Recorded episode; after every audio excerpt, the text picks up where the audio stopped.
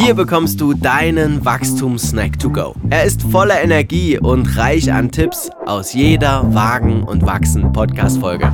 Diesmal mit Philipp Immig, aka der Hauskasper. Er ist Unternehmer und erfolgreicher DJ.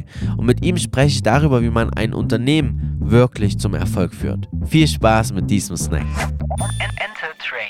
Und wir haben jetzt ja auch auf deinen Weg geschaut, auch wie ihr mit der Krise umgegangen seid. Ne? Was sind so drei Tipps, die du anderen mitgeben würdest, die vielleicht auch selbstständig sind, die gründen wollen, wie man ein Unternehmen ja auch erfolgreich machen kann?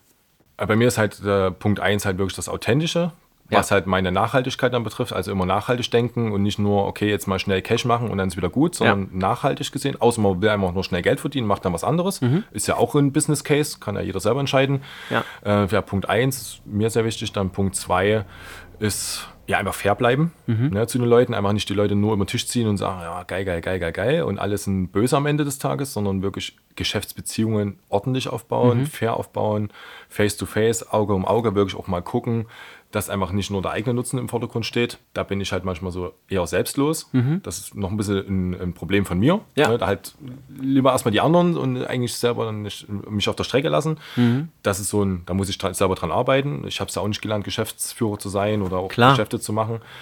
Und Punkt 3 halt einfach die Ziele halt zu haben. Wo möchte ich mal hin? Wo sehe ich mich?